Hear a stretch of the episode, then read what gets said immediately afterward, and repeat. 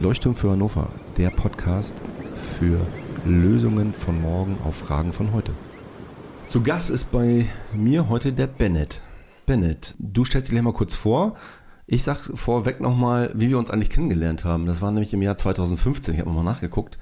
Und äh, das war ganz, äh, ganz nah hier um die Ecke, das war nämlich auf dem Deichbrand. Unter sehr lustigen und äh, Voraussetzungen und ähm, mit ganz, ganz viel Spaß irgendwie. Äh, wir kannten uns vorher nicht, wir haben nebeneinander gezeltet. Äh, äh, darüber könnten wir vielleicht nochmal einen eigenen Podcast machen nach der Wahl. Ähm, äh, erzähl doch mal einfach, wer bist du, wo kommst du her? Ich weiß, dass du aus Bremen kommst, aber vielleicht ein bisschen mehr als das. Ja, tatsächlich äh, ist es ein bisschen mehr als das. Also ich bin ein, äh, typ, ein ursprünglicher Bremer, 34 Jahre alt, aktuell. Ähm, ich komme ganz ursprünglich mal aus einem, so wenn man so auf die berufliche Historie zurückschaut, äh, komme ich eigentlich aus dem Aluminium äh, Bereich. Ähm, ganz ursprünglich mal irgendwie auch aus dem Handwerk, habe mich dann so ein bisschen gemausert über einen kaufmännischen Bereich, immer in der Aluminiumbranche gewesen und habe dann jetzt vor kurzem beschlossen, dass ich was machen möchte, was sinnvoll ist, wo ich irgendwie mich selber wiedererkenne. Äh, Nachhaltigkeit ist für mich persönlich ein ganz großes Thema. Und ähm, dann habe ich mit zwei Partnern zusammen unsere Firma gegründet. Das ist die Climate Waste GmbH. Ähm, auch mit Sitz in Niedersachsen. Äh, schöne Sache. Wir beschäftigen uns mit allem, was zum Thema Schwammstadt gehört. Und wir haben dann eine Art Mission dahinter. Ja? Also wir sind äh, informativ unterwegs, wir klären auf über das Problem an sich, ja, das große Thema Klimawandel. Ähm, wir beschäftigen uns im Schwerpunkt mit allem, was mit Wasser zu tun hat, mit Wasserdampf, mit äh, Treibhausgas äh, und Rückkopplungseffekten in dem Sinne. Und äh, wir erarbeiten äh, Lösungen und Konzepte äh, zusammen mit Kommunen und Städten, um eben dieses Thema Schwammstadt nicht nur als Idee, sondern auch als Realität im Prinzip darstellen zu können. Und ähm, genau, da sind wir mit äh, Ingenieursdienstleistungen unterwegs. Wir beraten ähm, von der Idee einer, einer Baumaßnahme oder von der Idee einer Idee einer Baumaßnahme bis hin äh, zur Bauabnahme komplett durch, äh, inklusive ähm, der Konzepterstellung, wie ein Produkt wie auch immer angewendet werden kann und wir stellen auch den Kram tatsächlich her, den wir da verbauen wollen, ja. Okay, dann äh, müssen wir vielleicht noch mal ein bisschen genauer aufdröseln. Also ihr, eure Firma sitzt in Osterholz-Scharmbeck. So ist es, wenn ja. ich das richtig äh, in Erinnerung habe. Und das äh, Thema Schwammstadt für den Nicht-Nachhaltigkeits-Nerd müssen wir vielleicht mal kurz aufdröseln, das ist jetzt irgendwie kein Schweizer Käse, den ihr in eine Großstadt reinbaut, sondern das ist ein Konzept. Ne? Äh, da geht es um, um äh, Entwässerung und, und ähm, nicht, ja, nicht nur Entwässerung, sondern um, ja, wie so ein Schwamm, also das Wasser aufzusaugen. Kannst du das nochmal ein bisschen erläutern, wie, also was das für ein, für ein Prinzip ist, was dahinter steckt? Ja, natürlich. Also äh, das Thema Schwammstadt, was immer so als Konzept dargestellt wird, ist eigentlich weniger ein Konzept, sondern eine Funktion, die also aus unserer Perspektive betrachtet, ist es so, ähm, dass wir ähm, überlegen müssen, welche Funktion soll denn eine Schwammstadt haben? Und die Schwammstadt funktioniert tatsächlich, wie man sich einen Schwamm vorstellt. Ja? Also wir haben also einen äh, ein, ein, ein Raum oder wir haben äh, verschiedene Substanzen in irgendeiner Form, die äh, aus Retentionskörpern oder ähnlichem bestehen können. Da komme ich gleich nochmal zu, was das genau ist. Äh, und die sollen, und die Stadt soll in der Lage sein, also die Funktion erfüllen, Wasser aufzunehmen und bei Bedarf wieder abzugeben.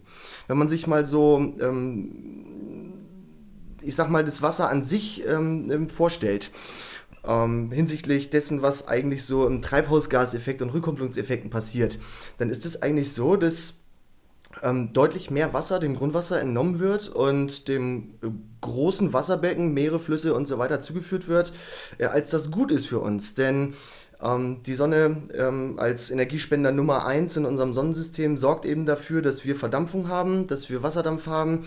Und wenn wir jetzt einfach immer nur das Wasser entnehmen und entnehmen und entnehmen und äh, niemals dafür sorgen, dass es wieder zurückgeführt und gespeichert wird, dann wird äh, ein Rückkopplungseffekt in, in Gang gesetzt, der dafür sorgt, dass wir immer mehr Treibhausgas, in dem Fall jetzt Wasserdampf, äh, in die Atmosphäre pusten und naja, die Erderwärmung deutlich beschleunigt wird. Was dafür sorgt, dass wir wieder mehr Wasserdampf haben, der dafür sorgt, dass die Erdatmosphäre deutlich erwärmt wird, was dafür sorgt, dass wir mehr Wasserdampf haben und so weiter. Also ein, ähm, Kreislauf, ein Kreislaufeffekt. Genau. Ich, ich denke ja bei dem, bei dem Thema Schwammstadt auch nochmal so in die Richtung, äh, was auch mit Klimawandel zu tun hat. Ähm, das sind so Starkregenereignisse. Ähm, zum Beispiel war ich letztes Jahr im, im Ahrtal und habe da zwei, drei Tage geholfen, das Ahrtal mit aufzuräumen. Und ähm, das ist ja auch, glaube ich, so ein, so ein klassischer Anwendungsfall. Das Ahrtal ist jetzt keine Großstadt in dem Sinne, wie man sich das irgendwie aus oder äh, klassischerweise bei Google angezeigt bekommt, wenn man nach, nach äh, Schwammstadt sucht. Ähm, aber da war es ja so, dass wir eine äh, lang anhaltende Dürreperiode hatten. Ähm, dann habe ich da gewisse Geologieformationen, so dass ich ein kleines Tal, ein enges Tal habe, wo ganz, ganz viel Wassermassen runtergekommen sind. Und dann diese alten Brücken, diese Torbrücken, die dann quasi als, als, ähm, ja, als Bremse für diesen ganzen Bauschutt und, und Wohnwagen gedient haben, äh, die, das, die den Fluss einfach aufgestaut haben. Ne? Starkregenereignisse werden ja zunehmen im, im Laufe des Klimawandels. Das und so, ja. ähm, jetzt mal weg vom Ahrtal, ähm, ist das ja generell eigentlich überall möglich, dass wir so ja, solche Ereignisse überall äh, in Deutschland oder auch in, in Europa irgendwie lokal irgendwann mal relativ spontan haben werden. Ist das auch ein Thema, was damit reingeht? Also, dass man für eine äh, über eine, eine Entwässerung spricht bei der Schwammstadt? Auf jeden Fall, ja. Das ist ähm, ähm, sogar einer der Kernbestandteile der Themen, mit denen wir uns beschäftigen. Also ein Kernthema ähm, ist eben das ähm, Schaffen von ich nenne es mal Kapazitäten, um Starkregenereignisse, also den, den Regen selber auch aufnehmen zu können. Früher hat man immer so gebaut, ähm, die Städte sind häufig von der Infrastruktur so ausgelegt, dass das Wasser irgendwie weg muss. Und äh, da man ja irgendwie vor 70, 80 Jahren, wann auch immer, ähm, so ungefähr die Re Regenereignisse einschätzen konnte, äh, hat man entsprechend äh, zum Beispiel ein Abwassersystem einfach dimensioniert. Und dadurch, dass wir immer stärkere Regenfälle haben, die auch häufig und auch spontan auftreten, ähm, ist es so, dass die Infrastruktur gar nicht mehr ausreichend dafür ist, um das Wasser wegzutransportieren. Was überhaupt eigentlich gar nicht sinnvoll ist, das Wasser wegzutransportieren.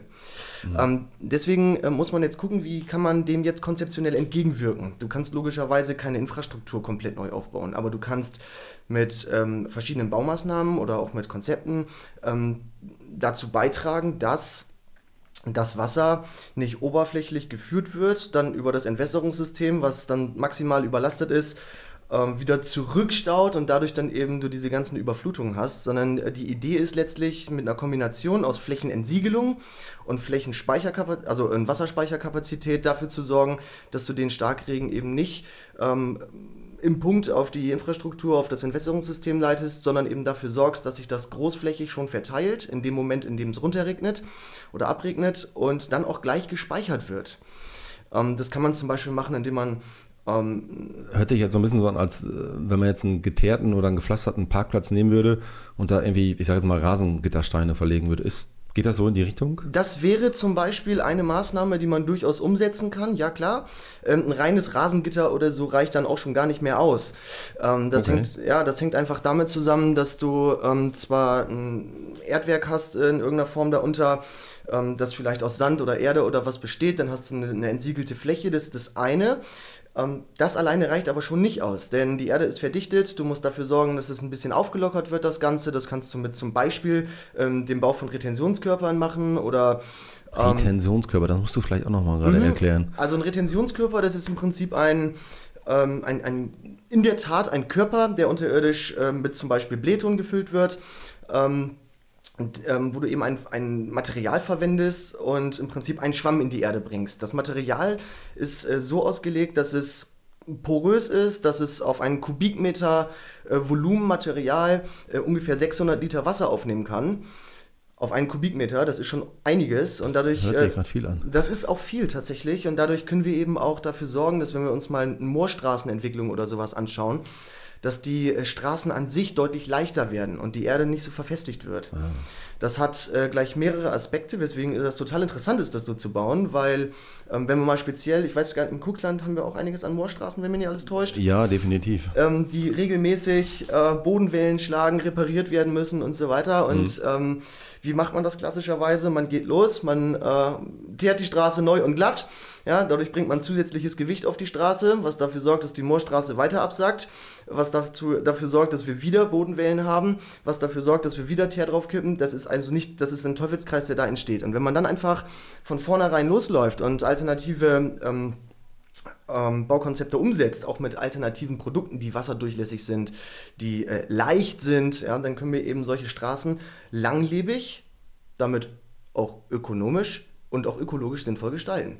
Und das ist so das, was, womit wir uns grundsätzlich beschäftigen. Das ist nicht nur auf die Straße anwendbar, sowas, sondern auch auf komplette Flächen. Ja? Also Parkflächen, Industrieflächen, die äh, konzeptionell dennoch so gestaltet werden können, dass sie voll funktionsfähig sind. Ja? Wo, wo, wir mit dem Lkw-Verkehr zu tun haben. Ähm, auch das Entstauben von Straßen ist ein Riesenthema.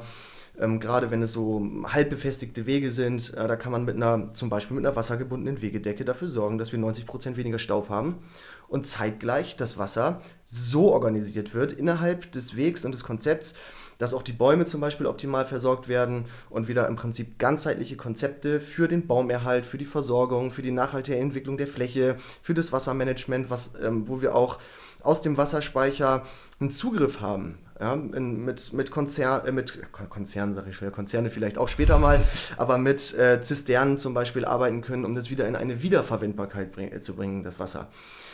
Das, was nicht mehr aufgenommen werden kann, weil der Wasserspeicher voll ist, ja, der kann, das kann man so gestalten, dass das automatisch wieder ins Grundwasser durchsickert und eben nicht in, eine Verdunstung, in einer Verdunstung endet. Hat das dann automatisch schon, ähm, ich sag mal, eine Auswirkung auf das äh, lokale Mikroklima sozusagen? Also ich stelle mir das ja so vor, dass wir zum Beispiel also in Großstädten wie Berlin, Hamburg, Hannover oder auch weiter südlich, insbesondere weiter südlich, die hatten ja jetzt in den letzten Wochen und Monaten das Problem, dass es da super heiß war. Ich glaube, versiegelte Flächen tragen zur Erwärmung einer Stadt mit bei. Ne? Definitiv. Also ist das für, ist das jetzt ein klassisches Konzept, was du, was ihr vorseht für Großstädte, wie, also die eben genannten, oder ähm, wo seht ihr euch da? Also anwendbar auf jede versiegelte Fläche. Großstadt, Kleinstadt, kleinster Ort mit drei Häusern oder mit drei Millionen Einwohnern, das ist überhaupt gar keine Frage. Jede Fläche, die man entsiegeln kann, ist sinnvoll zu entsiegeln. Okay, und ist das irgendwie, äh,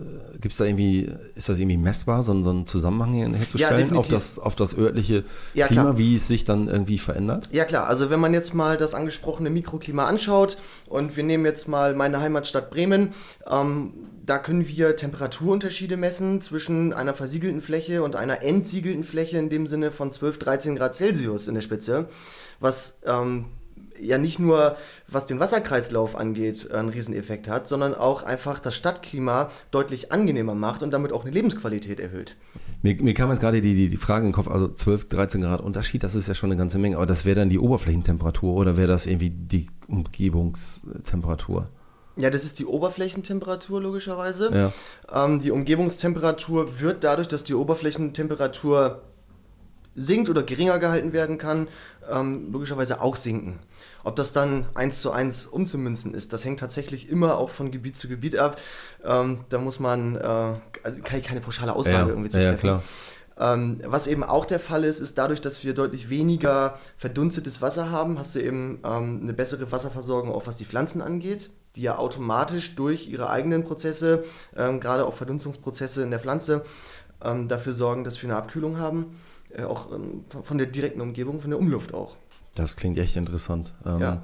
Zumal, ich glaube, dieser ganze Klimawandel, ähm, also ich lese gerade ein dickes Buch, das heißt Deutschland 2050, da stehen die konkret die Auswirkungen drin, wo wir was spüren werden, wenn wir so weitermachen, wie es heute ist.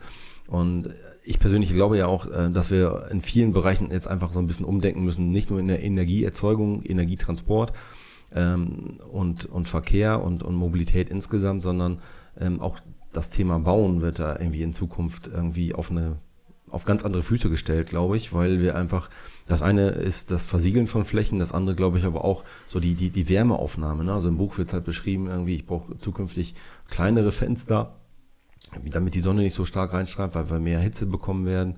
Ähm, und ich brauche vielleicht auch andere Materialien und auch andere, andere Materialien, aber auch eine andere Farbgebung. Also ähm, so, so schwarze, moderne Industriebauten sind, glaube ich, in Zukunft nicht mehr so en vogue, weil eine dunkle Farbe generell ja auch mehr Hitze anzieht und die Gebäude so künstlich aufgeheizt werden. Ne? So habe ich es hab jetzt irgendwie erfahren. Ja, Stichwort, das, Stichwort dabei ist ja äh, Reflexion, also äh, alles, was mhm. äh, sich rund um den Oberbegriff Albedo irgendwie äh, dreht. Ja, das ist eben auch das Thema ähm, der großen Wassermassen, ja, wenn man also von außen mal auf die Erde schaut und man sieht sich flüssiges Wasser an, ja, das ist also dunkel und heizt sich entsprechend auf und äh, die Polkappen sind ähm, weiß und sorgen dafür, dass ähm, Sonneneinstrahlung damit auch die Energie in dem Sinne auch reflektiert wird. Ja. Ähm, deswegen macht es gar keinen Sinn, großflächig dunkel zu bauen, denn äh, da ist äh, der Albedo-Effekt äh, dahinter, der ist einfach ja, verschwindend gering. Der Albedo-Effekt. Den kann ich noch nicht. Nein. Okay. Sehr schön. Ähm, kommen wir mal hier also auf das Kuxland zu sprechen, weil also alles das, was wir jetzt hatten, so kann ich mir in der, in der Großstadt ähm, super vorstellen. Das Kuxland ist ja jetzt, ähm, wir sind nah an der, an der Küste, nah an der Elbe, äh, haben hier so ein bisschen anderes Klima als ähm, ja, landeinwärts. Ähm, welche, welche Rolle können da diese Maßnahmen spielen, um das Klima hier vor Ort oder auch einen Beitrag, sagen wir mal, vor Ort für das Gesamtklima zu schaffen? Also ähm, nochmal, jede Stadt und jede, egal wo sie liegt, äh, jeder, jeder Ort hat Potenziale, um die Konzepte anzuwenden. Ähm, wir fangen mal vielleicht in dieser Region. Ich glaube, ihr habt kein Wasserproblem hier in dem Sinne, äh, im, im nee. übergeordneten Sinn, aber ihr seid nah am Wasser. Das bedeutet immer, wenn hier in irgendeiner Form ähm, starke Niederschläge stattfinden, dann ist der Weg ins Meer recht kurz. Also ist auch da eigentlich schon die Idee, das Wasser zu speichern und eine Wiederanwendbarkeit zu bringen, ähm, muss eigentlich gegeben sein. Immer, sofort. Und äh, dadurch, dass man eben das Wasser ähm, speichern kann, kann man eben auch dafür sorgen, dass wir im Bereich zum Beispiel des Baumerhalts äh, total effektiv arbeiten können, indem wir einfach den Baum dazu bringen, ähm, sich selbst optimal zu versorgen, indem wir ihm zur Verfügung stellen, was er braucht. Das kann man mit, äh, mit Substraten machen, das kann man mit Wassermanagementkonzepten machen. Ähm, das kann man machen, indem man ähm, den Wegebau so gestaltet, dass zum Beispiel beim Wegebau äh, die Wurzeln nicht beschädigt werden, weil man eben mit anderen Baukonzepten daran geht. Also das kann man hier auch schon umsetzen, auf jeden Fall.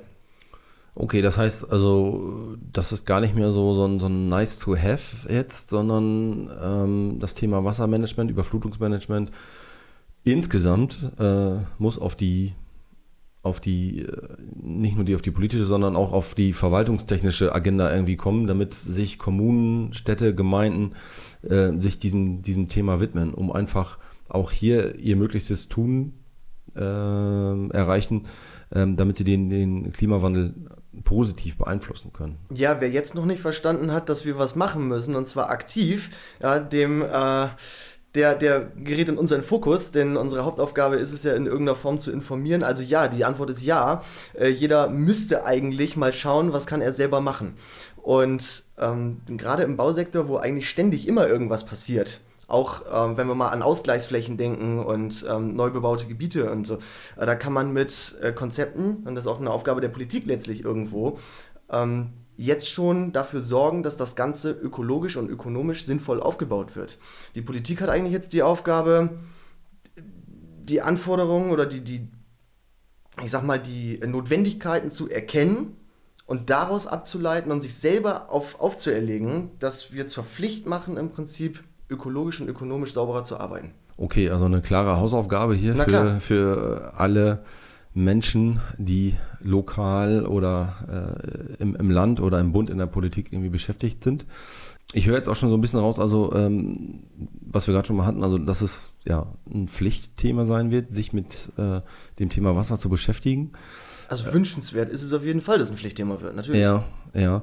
Äh, mit wem seid ihr da aktuell gerade so, so in Kontakt? Gibt es da irgendwelche Beispiele, die du nennen kannst, was, was irgendwie ähm, woran ihr arbeitet oder was ähm, bei euch gerade jetzt als nächstes ansteht? Also bei uns steht jetzt gerade an eine relativ große Konzeptionierung für einen Fahrradwegebau im Bereich Stade.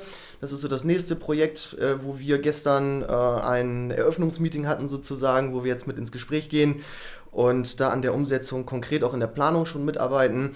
Äh, wir haben in unserem direkten Umfeld ähm, ein ehemaliges Kasernengelände, was jetzt gerade zu einem Mischgebiet werden soll aus Wohn- und auch Gewerbeimmobilien, die dort äh, gebaut werden sollen. Auch da steht immer die Frage im Raum, wie können wir das jetzt sinnvoll äh, aufarbeiten. Das sind so zwei Dinge hier in der direkten Umgebung. Wir sind in, in Süddeutschland. Ähm, an einem größeren Projekt, ich kann das noch nicht äh, im, Ja, benennen, ja, ja. aber ein größeres Projekt, zum Beispiel in, auch in einem Sportstättenbau äh, sind wir unterwegs, wo eine sehr großzügige äh, äh, Fläche äh, geschaffen werden soll, die eigentlich als versiegelte Fläche dargestellt werden sollte, wo man jetzt auf die Idee kam, hey, wir können auch innovativ arbeiten, wir können auch mal einen Fördertopf angreifen. Ähm, und das sind so, das sind so Dinge. Und wir haben jetzt gerade aktuell circa, na, nagel mich nicht auf, ein, auf, auf, auf die äh, konkrete Zahl fest, aber etwa 80 Bauprojekte, wo wir jetzt in der planerischen Phase bereits unterwegs sind. Ja. Also in ganz Deutschland. Ja, also 80 Projekte, wo es darum geht, Flächen nicht zu versiegeln, sondern zu entsiegeln, beziehungsweise Wasser irgendwo in irgendeiner Form zu speichern und wieder verfügbar zu machen, richtig? Ja, tatsächlich. Also 30 der Projekte ungefähr, oder 31 glaube ich sind es, äh, beschäftigen sich damit, vorhandene Flächen zu entsiegeln.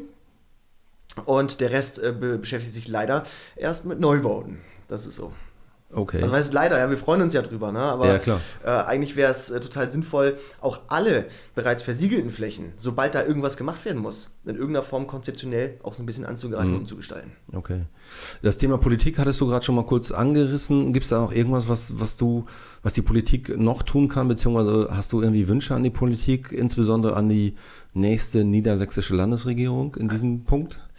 Ja, also äh, eine Anforderung an die nächste niederländische Sack, äh, La Land Sachsenpolitik, Landespolitik äh, muss zwanghaft sein, ähm, dass wir bereits ähm, bei, den, bei, den, äh, bei der Planung in den Baumaßnahmen zwanghaft äh, nicht nur darauf gucken, dass wir, wenn wir ein Haus irgendwo hinbauen oder eine Gewerbeimmobilie bauen oder so, wo kriegen wir die Ausgleichsflächen her, damit wir irgendwie Ökopunkte sammeln können oder so, sondern die Forderung muss ganz einfach sein, wie können wir das Gelände erschließen, ohne Ausgleichsfläche zu schaffen. Denn die Ausgleichsfläche hat ja bereits eine ausgleichende Funktion. Auch ohne den Neubau. Und deswegen muss eigentlich dafür gesorgt werden, dass nicht nur äh, die Ausgleichsfläche erhalten wird, äh, sondern dass auch gleichzeitig äh, die Konzepte entsprechend ähm, ökologisch und ökonomisch äh, immer, immer in Kombination miteinander äh, sinnvoll für die Zukunft abgebildet werden sollen. Ich finde, das gehört auch irg irgendwie grundsätzlich in irgendeine Bauordnung. Und das muss die Grundlage für jede Baugenehmigung sein, aus meiner Sicht. Ein sehr interessanter Aspekt. Vielleicht hier nochmal ein kleiner äh, Wink mit dem Soundfall für alle Menschen in der Kommunalpolitik. Alles klar. Ähm, gut, dann beenden wir heute diesen, diesen Podcast, diese oder diese Folge des Podcasts. Und ich sage ganz herzlichen Dank, ähm, dass du hergekommen bist, dass wir uns zu diesem Thema unterhalten haben. Sehr gerne. Ähm, ich glaube, das ist wirklich ein Thema, das ist meine persönliche Meinung, ähm, dem schließe ich mich da auch irgendwie an, dass man das stärker in den Fokus nehmen muss, auf das wir stärker Rücksicht nehmen müssen. Und, und ich glaube auch, dass das ein Thema ist, auf dem sich irgendwie in naher Zukunft noch ganz, ganz viel tun wird. Vielen Dank, Ben, an dich. Gerne. Und ähm, wir hören uns bei der nächsten Folge wieder.